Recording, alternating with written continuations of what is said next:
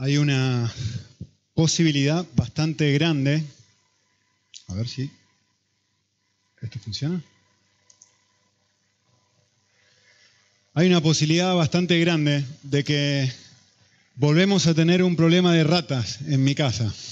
Volvieron, Borja. No estoy seguro si es la misma rata de hace un par de meses, si es la hijita de la rata, si es la prima o la, tía, no sé qué es, pero la cuestión es que el, lunes a la una y media de la mañana, mi esposa me levanta desesperada y me dice que hay una rata, que hay un animal. Primero me dijo que hay un animal abajo. Y me dice, yo por, por, la descripción que ella me hacía, yo no sabía si era un gato, porque la otra vez que entró un gato en casa, no sabía si era un gato, si era un tigre, si era un león, pero la descripción que ella hacía que era un animal bastante grande. Entonces, finalmente lo que me dijo es una rata, ¿no? Entonces bajé, estaba bajando al sótano y eh, dice, no, que hay un ruido terrible abajo, eh, tenés, tenés, que bajar. Fui, agarré una escoba, no sé qué cosa, y fui con un palo abajo, ¿no? Hacia, a ver si la podía encontrar. Eh, lo, que me pasó en, en un periodo de tres minutos fue volví a sentir lo que sentía o lo que sentí hace seis, siete meses atrás cuando tuvimos la primera rata. O sea, bajé caminando, no sé si se acuerdan la historia, pero mi esposa fue la que la sacó la otra rata, ¿no? Esta vez me tocó a mí, porque yo estaba subido arriba de la cama mientras ella la sacaba, esta vez tuve que bajar yo. Entonces bajé al sótano, fui con este palo y yo no puedo explicarle lo que sentía. Lo que sentía en ese momento era una mezcla de miedo, pánico, querer estar en otro lugar. Eh, estaba, estaba, como caminando en un campo de minas, ¿no? Que, a ver si, me estaba descalzo, a ver si me camina por arriba esta cosa, este bicho feo. Este, un, un, montón de sensaciones, ¿no? De hecho, bueno, finalmente no encontré la rata, pero me volví a dormir, me llevó una hora, fácil volver a dormirme, me levanté al día siguiente soñando que nos íbamos de vacaciones, estábamos en una casa que no era nuestra, y estaba llena de ratas, y tenía que matar todas las ratas yo. Así que ese fue el nivel de lo que me pasó, ¿no? En otras palabras, esto estaba funcionando cuando quiere, eh, volví, en tres minutos, volví a recuperar un sentido de, lo que, de algo que ya había experimentado en el pasado. Eso fue lo que me pasó. Eh, tuve un nivel, o sea, por, meses, por un montón de tiempo, eh, por un montón de tiempo este sentido de, tener un animal tan horrible dentro de la casa había desaparecido. No tenía ni, temor, ni miedo, no me daba ningún problema eh, bajar eh, descalzo a la cocina, no, no me afectaba. Me había olvidado de que en algún momento hubo una rata, hubo un problema en casa de ese tipo. Esto fue lo que pasó durante la semana. Volví a sentir lo que una vez sentí. Y en cierta forma, si prestaron atención al pasaje de Hechos 13, esto es un poquito de lo que Pablo está queriendo que esta gente vuelva a sentir. La audiencia de Pablo es doble, ¿no? Por un lado son personas que ya conocen a Dios, conocen todo el Antiguo Testamento, son israelitas, y por otro lado son personas que él denomina temerosos de Dios. Y a este grupo de gente, él le dice, escuchen lo que tengo para decirles. Eso es lo que, lo que, cómo comienza este pasaje, ¿no? Eh, versículo 16. Se levantó, hizo una señal y les dijo, hombres de Israel y vosotros que teméis a Dios, escuchad. Y, en cierta forma lo que Pablo va a tratar de hacer en este momento, que entre paréntesis su primer sermón, lo que va a tratar de hacer es hacerles en cierta forma sentir lo que yo sentí por segunda vez el lunes por la noche. Es que vuelvan a, experimentar a Dios de la misma manera que lo experimentaron en algún momento. Y para eso, eh, lo que él va a hacer es ir, va a ir describiendo un montón de cosas del Antiguo Testamento. Antes de hacer eso, quisiera pensar esto un minutito. ¿Qué es temer a Dios? Porque justamente este doble grupo de gente son personas que temen a Dios, ¿no?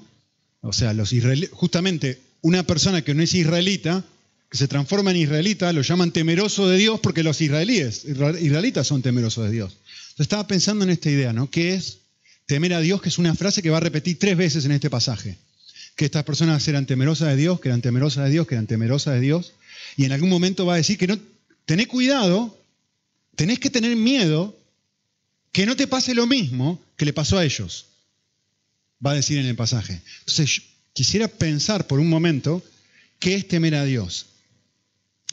Y, en cierta forma, temer es un poquito lo que me pasó el lunes por la noche, pero tiene un pedacito de disimilitud con esto. Eh, temer a Dios no es un sentimiento de miedo, ¿sí? por lo que me puede hacer, como la rata, a ver si me camina por arriba. No, no es simplemente un sentimiento de miedo, no, es eso. Pero sí es similar a la experiencia que yo tuve el, viernes, el lunes por la noche, porque temer a Dios involucra que yo comprendo o soy capaz de percibir la grandeza de Dios con todo mi ser. Es decir, que todos mis sentidos, que toda mi persona, como yo estaba bajando la escalera con el palo este, estaba viendo qué pisar, qué no sentir, mirando para todo, un, sentido de percepción agudizado de la realidad que antes, por seis meses, estaba ausente. Y empecé a temer, en este caso un temor insano, no un temor a una rata. Pero lo que es temer a Dios tiene una analogía con esto, no en el sentido de miedo, sino en un sentido de que yo vuelvo a percibir, vuelvo a captar, no solo con las emociones, no solo con el cerebro, sino con toda mi persona, vuelvo a captar quién es Dios. Y eso me hace estar con un sentido de sensibilidad muy grande. Entonces, en ese sentido tiene una media analogía con lo que me pasó a mí el lunes por la noche. Así que, ¿qué es temer a Dios? Es percibir su grandeza, es poder captar con todo mi ser quién es Él. Déjeme decírselo de otra manera. Temer es la facultad de poder captar la magnitud de algo. Miren esto. Eh, con, mis niños me encanta, es algo que disfrutamos muchísimo, eh, ir a caminar por el paseo marítimo en Málaga. ¿sí? Y una de las cosas que hacemos, que va, en realidad que ellos hacen, es, si pueden ver ahí en el paredón, o no sé cómo se dice esto, en el muro este, eh, los niños automáticamente cuando vamos yendo por el, por el paseo marítimo, ¡ah! Primero Mica y después Tommy corriendo, se suben al paredón. Obviamente el enano, lo próximo que hace, más chiquitito, subirse al paredón detrás. Claro, ellos no tienen ningún tipo de temor de lo que le puede pasar. Y supongo que habrán estado en distintos paseos marítimos, en el Málaga o en cualquiera, no es que siempre tienen la misma distancia entre el muro y el piso.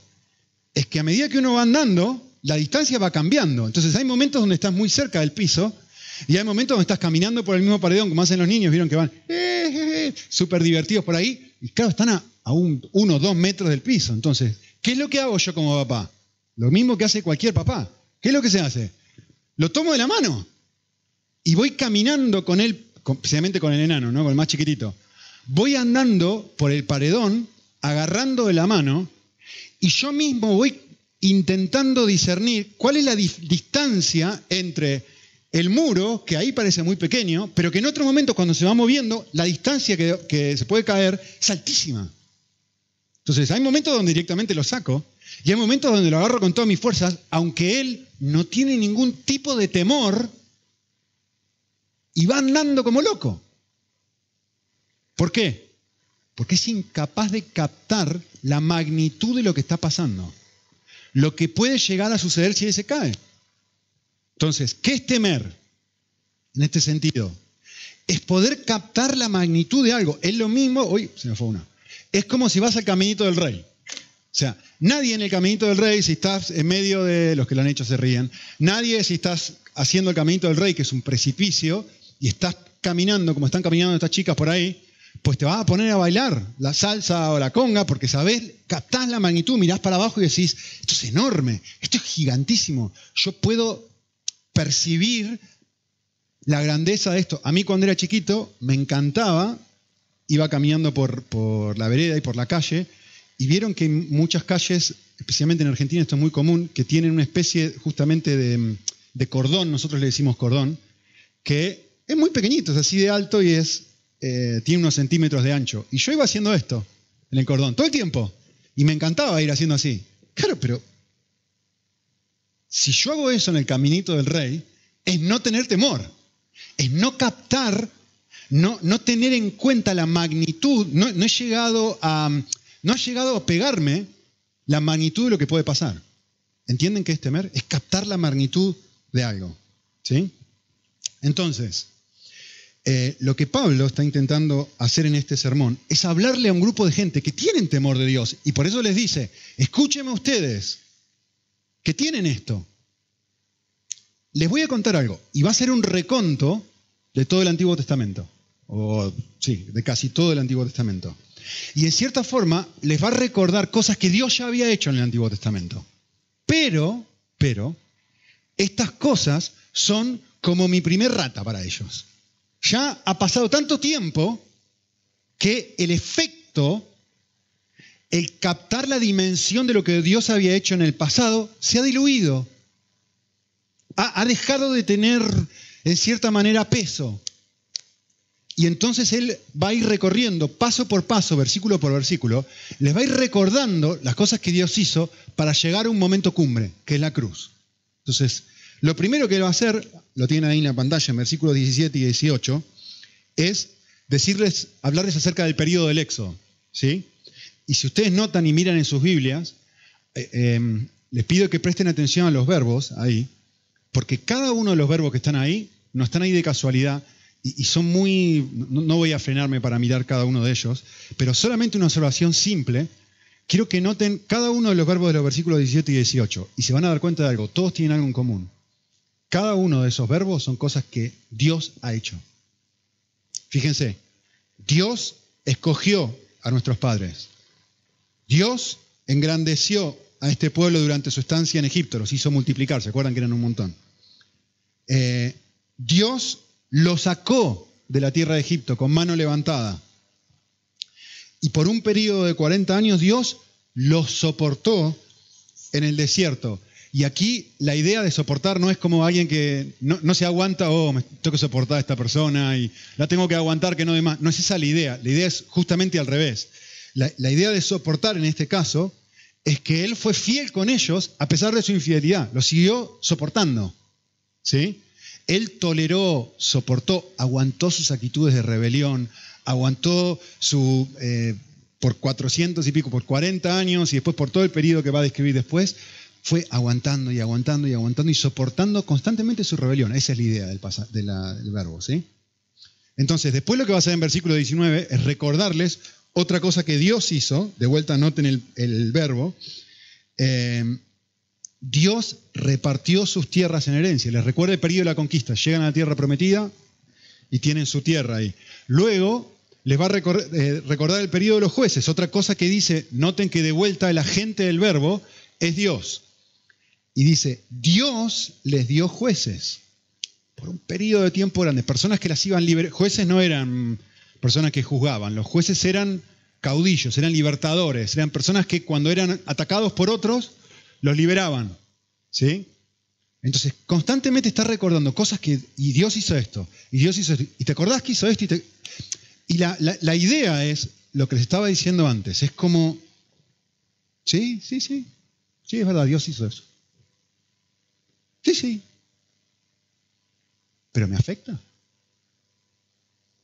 Y está tratando de ir paso por paso. Sí, sí, yo sé que eso es así. Pero te genera temor. ¿Te genera asombro? ¿Genera algo en ti o no? Ese es el desafío que va a hacer, van a ver, ¿eh? Esto va increciendo. Luego les habla acerca del periodo de los reyes y les habla acerca de David, de lo, de que levantó a Saúl. No me voy a meter en el detalle porque no vamos a terminar más. Pero, pero sí les habla acerca de, Saúl y les habla acerca de David y dice, bueno, estas cosas hizo Dios hace años.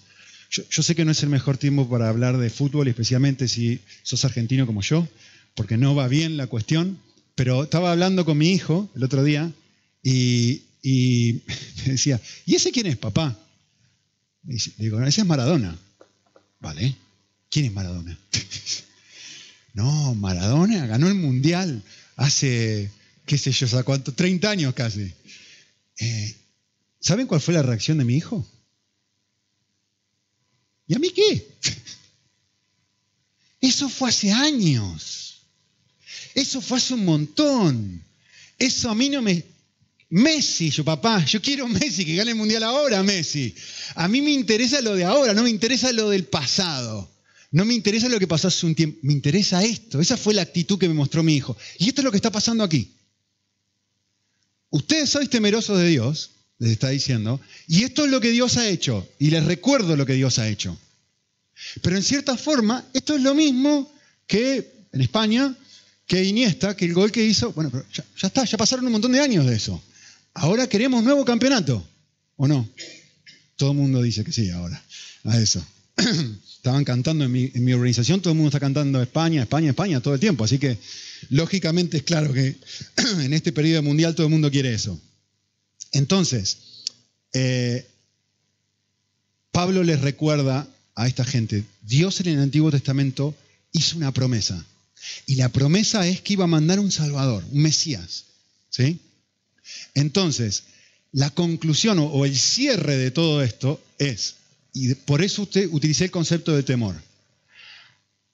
Termina este reconto de cosas y les dice, a vosotros, a vosotros que teméis, a vosotros que teméis, os he enviado esta palabra.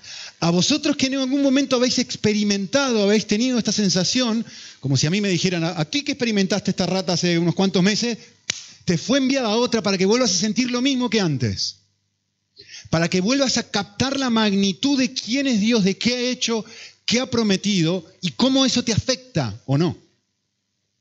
Eso es lo que está sucediendo aquí. ¿Vale? Entonces, lo próximo que Pablo va a hacer en su sermón, que entre paréntesis su primer sermón, es justamente describir qué fue ahora lo que Dios hizo, pero lo que Dios hizo en Cristo, en versículo 27. Y, y quisiera que quisiera mencionar algo, eh, para mí, a mí me resultó muy interesante, lo voy a leer. Traten de captar lo que el versículo está diciendo, porque es muy paradójico. ¿eh? Mm, se los puse en una frase para que lo puedan ver. Eh, dice así, pues los que habitaban en Jerusalén y sus gobernantes, sin reconocerle a él, ni las palabras de los profetas que se leen todos los días de reposo, cumplieron estas escrituras condenándole. A ver, se los voy a poner una frase compleja y después a ver si todos juntos podemos captar lo que está pasando. El versículo 27 dice esto. Fueron incapaces de ver que Dios les había prometido un Mesías que iba a morir. Fueron incapaces de, de hacer esto. No vieron esto. Los habitantes de Jerusalén y sus gobernantes, sin reconocerle a Él, ni las palabras que los profetas, de los profetas que se leen en el día de reposo, o sea, no fueron capaces de ver esto. Dios había hecho una promesa que el Mesías iba a morir. Y termina diciendo la otra parte del pasaje, al matar a Jesús, cumplieron con la mismísima promesa que fueron incapaces de ver. Dice el versículo, cumplieron estas escrituras condenándole. O sea, se dan cuenta de la tragedia, de la ironía, ¿no? Del, drama de lo que acaba de suceder. Les voy a dar un ejemplo para que me entiendan. A ver, esto es lo mismo que si una enfermera tiene su enfermo tirado, está en el hospital y hay un enfermo en la cama y la enfermera tiene que cambiarle la medicación que le están dando y la enfermera, eh, en vez de saca el suero o la medicina o el antibiótico que le estaban dando al enfermo, se lo quita, toma un sachet, se dice, una bolsa o lo que sea del, remedio, la pone y en vez de ponerle un remedio, le pone veneno. Lo termina matando. ¿Sí? Ahora, eso sería realmente algo terrible, ¿no? Si una, persona hiciera eso. Pero en, en este caso puntual sería ignorancia. Es decir, vale, lo, hice sin querer, no es que lo hice a propósito de que terminé, matando a la persona que yo quería ayudar.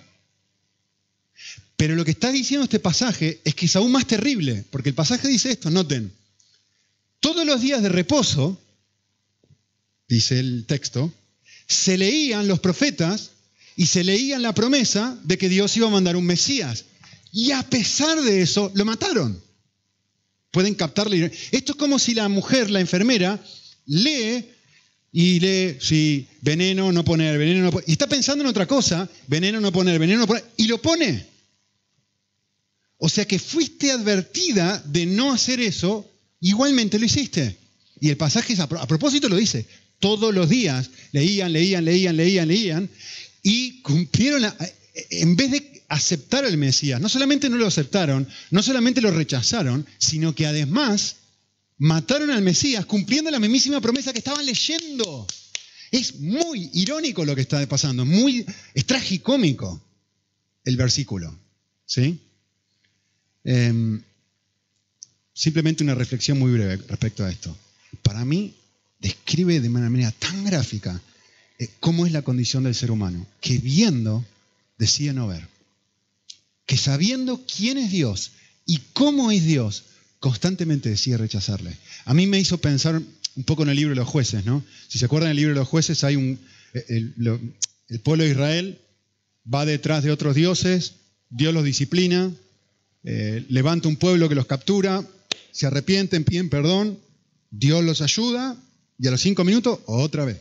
Y a los cinco minutos otra vez. Y los cinco minutos otra vez. Y, yo me acuerdo, periodo de poca madurez espiritual en mi vida, en donde yo leía eso y decía, ¿cómo pueden ser tan necios?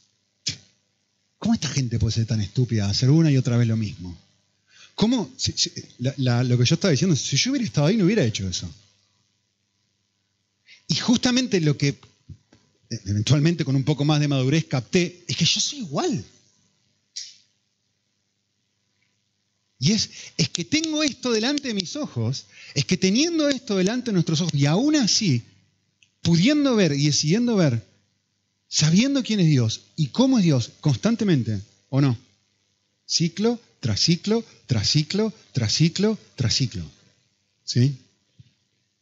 Vale.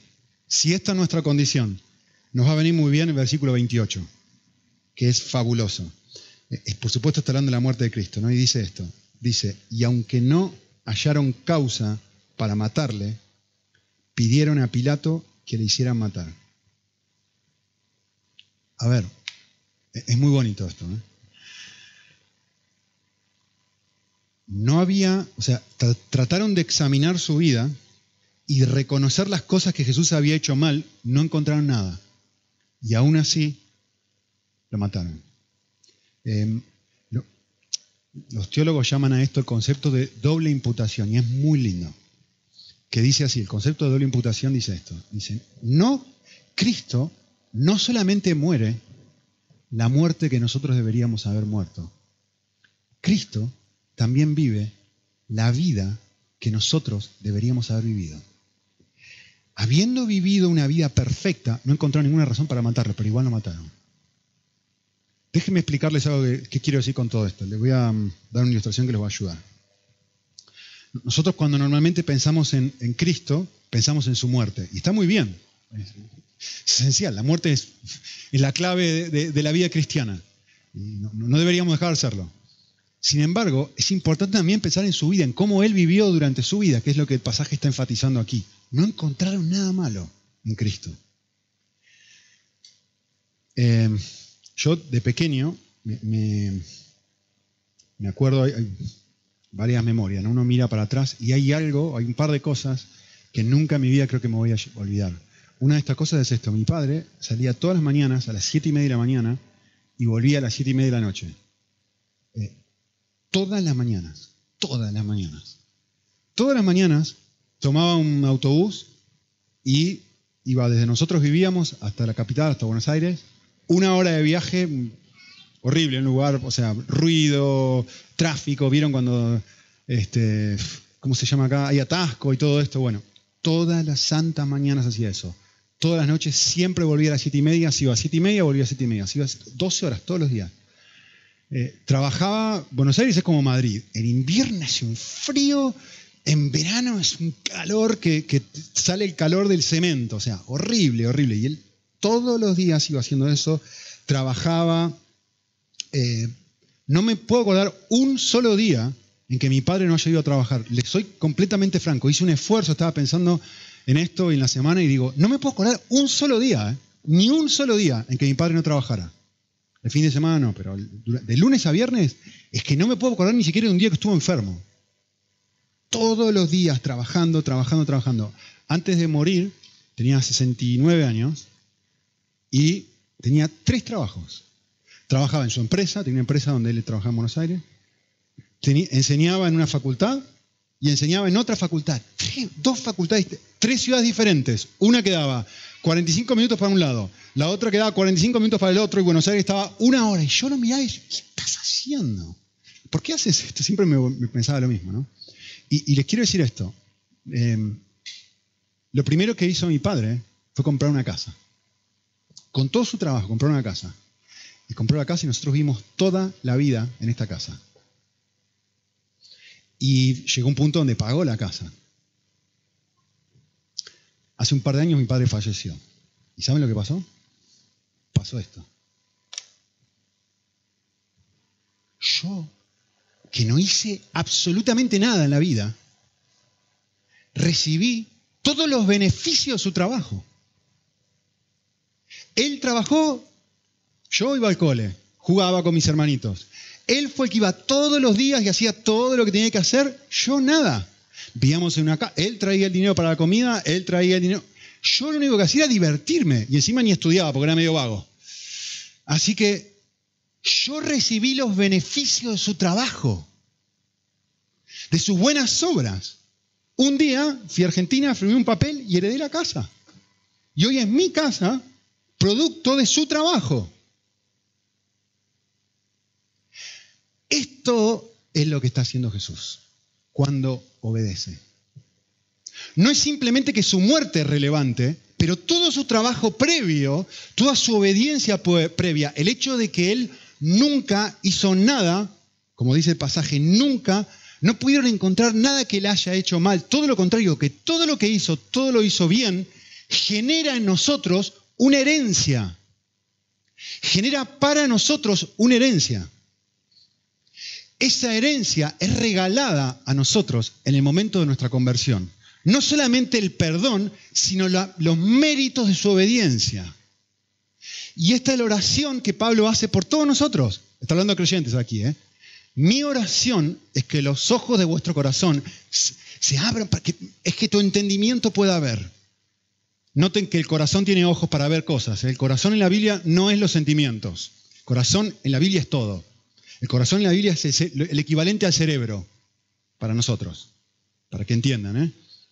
Está muy claro del pasaje, ¿eh? no son los sentimientos, es más que los sentimientos. Los sentimientos, la voluntad, el cerebro, tu espíritu, tu alma, eh, involucra todo. Mi oración, dice Pablo, es que tu ser interior pueda, se le abran los ojos para que puedas captar el nivel de la herencia que Cristo te dejó al vivir la vida que Él vivió. ¿Qué significa eso? significa que cuando Dios te mira a ti, no mira tu impureza, mira la pureza de Cristo. Toda la pureza que Él vivió durante su vida. Cuando Él te mira a ti, no mira tu orgullo, mira toda la, humildad de Jesús durante toda su vida. Cuando Él me mira a mí, no mira mi, egoísmo, mira la entrega y el altruismo de su Hijo. Cuando Él me mira a mí, cuando eh, Él mira nuestra vida, no mira nuestra desobediencia, mira la obediencia de Jesús. Mi desafío para ti es esto. ¿Cómo te afecta esto? ¿Te afecta como a mí me afectó la rata el otro día? Genera una medida de, de, captar la magnitud de lo que está pasando aquí, de que Dios, o sea, de que la obediencia de Cristo es mía, es tuya. ¿Cómo te, cómo te transforma esto? Y ahora les voy a dar algunas ejemplos. Todo lo que, lo que va a hablar a partir de ahora en versículo 29 es cómo Dios fue fiel y cumplió cada una de estas cosas. Cómo la muerte de Cristo fue la respuesta a una promesa que Dios había hecho. Y dice en versículo 29, cuando se había cumplido todo lo que estaba escrito acerca de él, lo bajaron de la cruz y lo pusieron en un sepulcro. Y todo lo que va a describir después es justamente la evidencia de que esto no fue un accidente, de que fue un plan estratégico de Dios, planeado desde antes, fue una promesa de Dios. Y lo, que va a hacer a, a, partir de ahora es describir cómo la resurrección es algo que Dios había prometido que iba a hacer, que confirma que Jesucristo realmente fue quien era. ¿Con qué objetivo? Con el objetivo de sacudirnos. ¿Sí? Dice, pero Dios, versículo 30, lo levantó entre los muertos. Y dice en versículo 32, y nosotros anunciamos la buena nueva de que la promesa, ¿lo ven? Hecha a vuestros padres ha sido cumplida en Cristo, perdón, ha sido cumplida a nuestros hijos al resucitar a Jesús. Y va a empezar a dar versículos bíblicos que confirman que Dios había prometido esto. ¿Saben qué? El desafío es esto. ¿Quién que está acá no sabe que Jesús murió y resucitó? El desafío no es si lo sabes. El desafío es si te genera temor. Si podés ver la magnitud de lo que eso es. Ese es el desafío. De que no te pase lo mismo que a ellos le pasaba con el resto de la historia. De que no te pase lo mismo que le pasa a mi hijito con Maradona. Vale, sí, lo sé. Vale, tenemos un campeonato mundial. No me afecta. Eso era antes de que yo naciera. Eso no tiene ningún, no, llega a lo profundo de mi ser. Y eso es lo que justamente este hombre, Pablo, eh, está tratando de producir en esta gente. Y si lo notan, vayan al versículo 28, porque esta es la conclusión de todo. ¿Para qué te conté todo esto, Pablo? Esta es la razón. Miren, versículo 28. Por tanto, ahí está la clave. Esto, todo lo que Dios prometió, todo lo que Dios hizo, todo lo que Dios cumplió. Por tanto, quiero decirles algo. Conclusión, a ver, si hubiera una banda, este sería el momento cumbre, este sería el momento más importante de todo el pasaje. Por tanto, miren lo que va a decir ahora, es fabuloso. ¿eh? Por tanto, os anunciamos el perdón de vuestros pecados.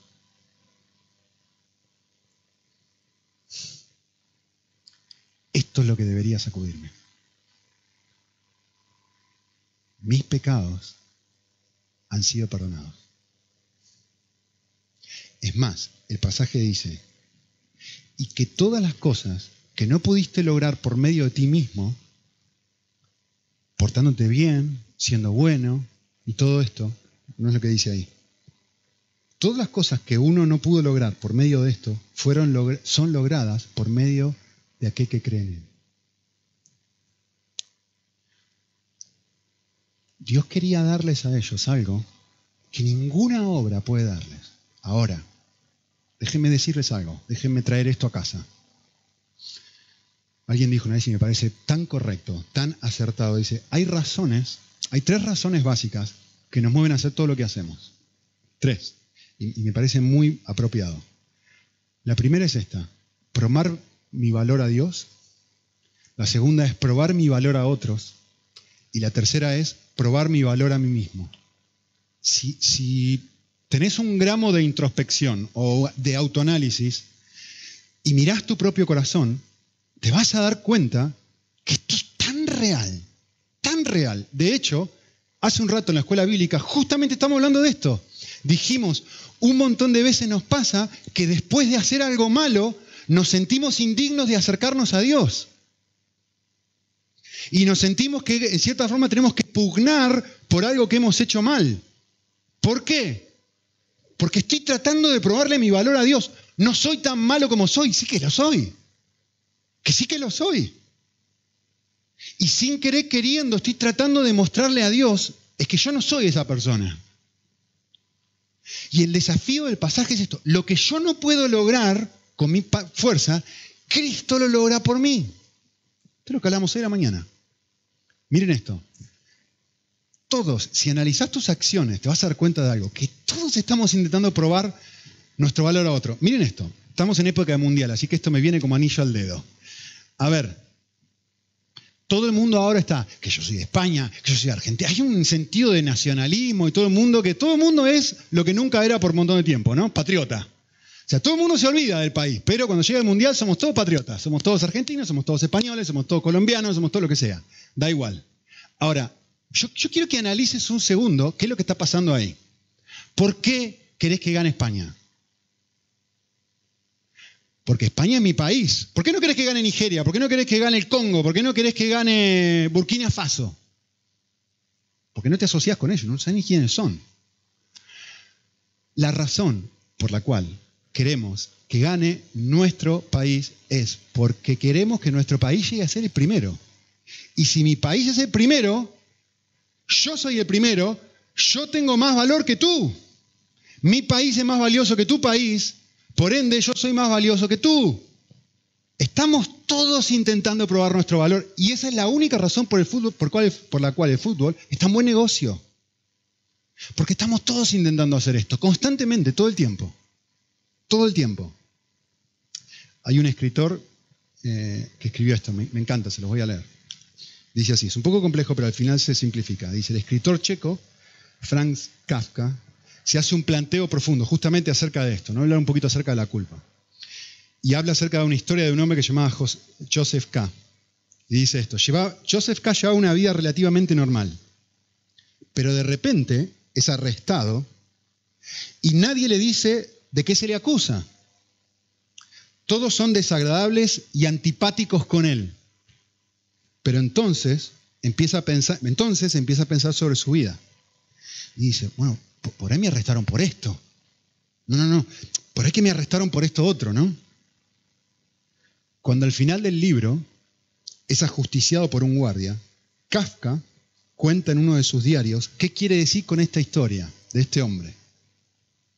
Y dice así, el estado de culpa habla acerca del estado de culpa en el que nos encontramos. Y dice esto, como este judío agnóstico, uno puede que no crea en el cielo o en el infierno, ni en la idea de pecado, pero uno se da cuenta que algo anda mal en nosotros. Y dice así, es como si estuviéramos, es como si tuviéramos la impresión de que tenemos que presentarnos a un examen que no podemos aprobar. Y por eso tenemos la necesidad constantemente de demostrarle a otro lo que valemos. España jugó mejor que Argentina. Argentina tiene más títulos que España. Uruguay tiene cuatro. Y yo soy más que tú. Y mi ropa más linda que la tuya. Y yo gano más que tú. Y mi coche más bonito que el tuyo. Por ahí no lo digo, pero lo siento. Y tomo decisiones económicas y tomo decisiones. Las decisiones de mi vida están tomadas en función de aquello que valoro. Por eso el desafío de la relevancia de esto, que finalmente es la conclusión de todo, que te sacuda como me sacudió a mí la rata. El desafío es esto, no necesito ir a comprar amor afuera, ni comprar el amor de Dios, ni comprar el amor de otros, ni siquiera convencerme a mí mismo que soy bueno. El desafío que Pablo le hace a esta gente es esto. Soy amado y aceptado por la vida que vivió Él y por la muerte que murió Él. ¿Cómo te transforma esto? Que Dios no te ve ni te evalúa a la luz de lo que tú haces o dejas de hacer, sino a la luz de lo que su Hijo ha hecho. Y Dios no te juzga a la luz de tu vida, sino te juzga a la luz de su muerte. Y ese es el desafío. Que cuando esto me pega de verdad, me pega en lo profundo, de repente lo que uno siente es libertad. Libertad para, sí, bueno, me pone triste que pierda Argentina, pero no me destroza. Porque lo que genera mi valor no es la competencia de ver quién es el mejor. Lo que genera mi valor es la realidad de que el Hijo de Dios murió por mí. Vale, sí, me gustaría tener un coche de tal determinada manera, pero si lo tengo o no lo tengo, no me destroza. Porque lo que da sentido a mi vida es otra cosa completamente diferente. Ahora, de vuelta vuelvo a decir lo mismo que antes. Yo sé que lo saben. El punto no es saberlo. El punto es si la rata ha vuelto. El punto es si ha vuelto a generar eso que una vez sentiste, experimentaste y viviste de forma tal que, como hablábamos hoy de mañana, salíamos por todos lados hablándole a todo el mundo de esta realidad. Ese es el desafío. Así que, los últimos versículos. ¿Qué es lo que nosotros debemos hacer a la luz de esto? Versículo 40 y 41. Pablo le dice a ellos, conclusión, tened cuidado pues, que no venga sobre vosotros aquello que se habla en los profetas, que Dice así, mirad burladores, maravillaos y pereced, porque yo hago una obra en vuestros días, una obra que aunque creáis, que nunca creeréis, aunque alguno os la describa. ¿Qué es lo que nosotros debemos, cómo debemos responder? De la manera que Él está diciendo a ellos, no respondan como ellos, que vieron, pero no vieron. Sí, sí, vieron la obra de Cristo, pero no la vieron. Lo que él está diciendo, sí, sí, sí, es posible escuchar esto sin que me afecte, sin que me pegue, sin que me toque en lo profundo. Me encanta esta, esto. Piensen en estos minutos, un poquitín largo, pero está buenísimo. ¿eh? Dice así, una cita de, de Jonathan Edwards, escribió esto. Dice, Dios le ha dado al alma dos capacidades centrales. La primera es la capacidad del entendimiento, a través de la cual examinamos y juzgamos las cosas, es decir, poder entender, ¿sí?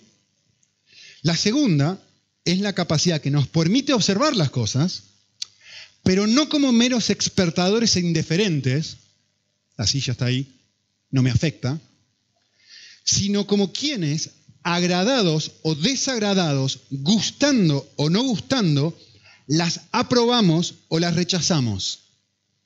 A veces llamamos a esta segunda capacidad inclinación o atracción. O sea, lo que está diciendo es esto. Yo puedo mirar la silla y me resbala. Puedo mirar una tarta de chocolate con frutillas y esto genera en mí, o sea, entiendo, veo silla, sí. Entiendo, veo tarta, sí. Pero esto produce un segundo efecto que esto no produce. Entonces, lo que Edwards dice es esto. Hay dos capacidades de la persona que ve. Veo la silla, veo la tarta. Veo la silla, no me afecta. Veo la tarta, me afecta. Veo la cruz, me afecta. Veo la cruz, no me afecta. Veo la resurrección, veo Cristo, veo que Él vivió una clase de vida o me afecta. Entonces sigue diciendo, la cita es muy buena. Dice, existe un doble entendimiento o conocimiento del bien que Dios ha hecho capaz a la mente humana. El primero solamente es el racional. El otro consiste en las sensaciones del corazón. Como cuando uno siente la belleza o la afabilidad o la dulzura de algo. Por lo tanto, no es lo mismo tener la opinión de que Dios es santo. Yo opino que Dios es santo. Yo opino que Dios es misericordioso.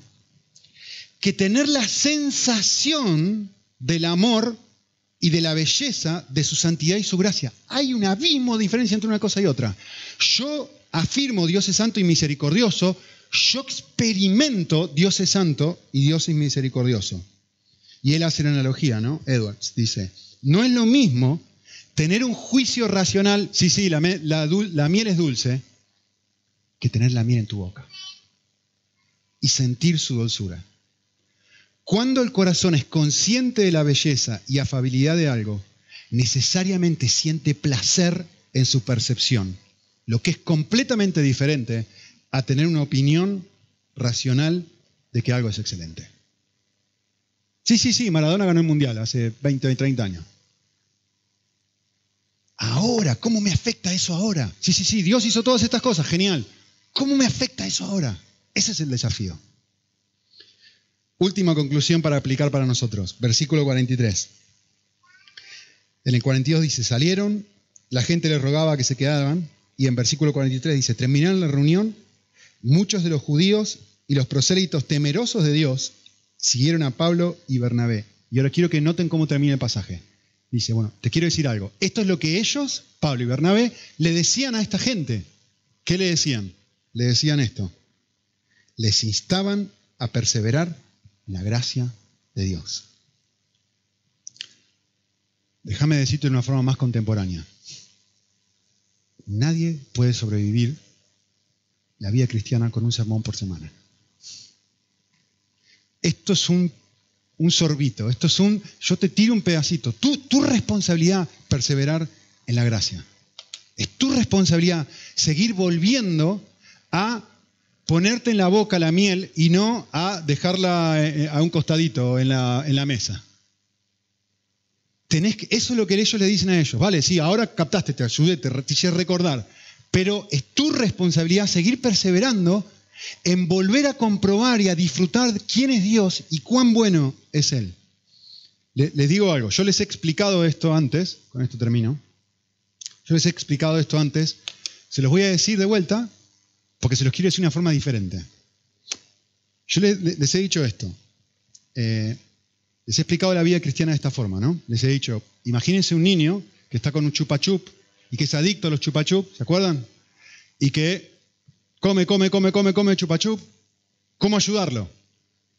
Tú puedes darle mandamientos al niño de que deje de comer chupachup, puedes encerrarlo en una habitación y nunca más va a comer los chupachup, pero cuando se vaya a dormir, ¿en qué va a estar pensando? Es adicto a los chupachup, ¿no? Entonces, la forma de ayudar a este niño es muy simple si es adicto a los chupachup. Lo que hay que hacer es, le das un chocolate. Cuando le das un chocolate, el niño va a dejar de ser adicto a los chupachup y va a comenzar a ser adicto al chocolate y no va a poder parar de comer chocolate, comer, comer, comer, comer. Va a ser adicto a algo más hermoso y más precioso que esto que era adicto antes. Evidentemente, en la analogía, Jesús es chocolate. ¿No? Bien. Esta idea no es mía original. La, saqué de un sermón de una persona, es uno de los sermones más conocidos de la historia del cristianismo, que el título del sermón es este. Se llama El poder expulsivo de un nuevo afecto. Es el título del sermón. O sea, cuando vos encontrás algo más precioso, se expulsa a otras cosas que son menos valiosas para ti. Muy simple, ¿no? Pero muy, muy difícil, sermón súper complejo. Bueno, el otro día estaba pensando sobre esto y llegué a una conclusión que en realidad es una conclusión muy estúpida, muy naif, muy tonta, pero a la vez para mí fue tan iluminadora de, pensarla. Mi conclusión fue esta. El poder expulsivo de un afecto también funciona de manera inversa. ¿Qué quiero decir con esto? Muy simple. Si tú le ofreces al niño algo mejor, el niño es adicto a los chupachup. Come, chupa, chupa, chupa los, chupetines, no sé con el nombre técnico aquí. ¿Cómo se ¿Chupetín? Bueno, si es adicto a los chupachup, le ofreces chocolate. Hay otra cosa que puedes hacer con el niño. ¿Sabes qué puedes hacer? Ofrecerle un Big Mac. O puedes ofrecerle también al niño mirar una película de superhéroes. Y el niño, su nuevo afecto, el nuevo afecto que él tuvo, expulsará el antiguo afecto, en este caso Dios, en el afecto en el que se estaba deleitando. Vale, en este momento ustedes, espero, están disfrutando un pedacito de la persona de Dios. Y el desafío es esto, salen a la calle, salen a su vida, salimos todos, ¿no? Nuestra vida. Y el desafío es esto, es darnos cuenta de que constantemente estamos siendo borbandeados de otros afectos y de otras tentaciones, de otras cosas que nos expulsan del deleite que podemos sentir en algún momento determinado de Dios, sea ahora, sea un momento de oración, sea donde sea. Y el desafío que Pablo le está haciendo a estas personas es ese. Tu desafío y mi desafío es mantenernos la gracia es perseverar en esto. Es, por eso es tan desafiante para nosotros disfrutar a Dios. Proteger el corazón de tal manera de no dejarnos engañar por cualquier otra cosa que me promete vida y no lo es, que es la esencia de la tentación. Y por eso Pablo le dice a esta gente lo que les dice. Con esto no alcanza, ¿eh? Tu tarea es genial, te, sirvió como un golpe, como un cross de derecha para volver a recuperar la magnitud de quién, de es Cristo, estupendo. Pero ahora mi tarea y tu tarea es, vamos a casa, necesitamos seguir alimentándonos. Necesitamos seguir alimentándonos. Necesitamos seguir alimentándonos. Oramos. Señor, muchísimas gracias por eh, tu verdad, tu palabra. Señor, la oración y el anhelo que tenemos es que justamente que no captemos esto con el, solamente con el mero, la mera razón, sino que llegue a, las sensaciones profundas de nuestro ser que nos permitan ver atractivo al único que es digno, al único que realmente es la fuente de toda vida, que es tú, Señor. Eh, oramos para que el Espíritu Santo, como oraba Pablo, habla a los ojos de nuestro corazón para que podamos ver la magnitud de la herencia que tenemos, que, tú has ganado por nosotros, de todo lo que tu trabajo nos regala, nos regala una vida de libertad real, de no tener que agradar a ti, de no tener que agradar al mundo, de no tener ni siquiera que eh, gestionar e intentar probarnos a nosotros mismos. Señor, que todas estas realidades que, que, son tan preciosas y tan valiosas pasen del cerebro al corazón, Señor. Pasen de lo, de lo superficial a lo profundo de nuestro ser. Y, nada, como dice Pablo, que tu espíritu las, las, las haga, las cale, las, las, las imprima en nuestro ser interior de tal manera que te apreciemos y atesoremos y disfrutemos como nuestro mayor tesoro y nuestra perla de gran precio. En Cristo Jesús. Amén.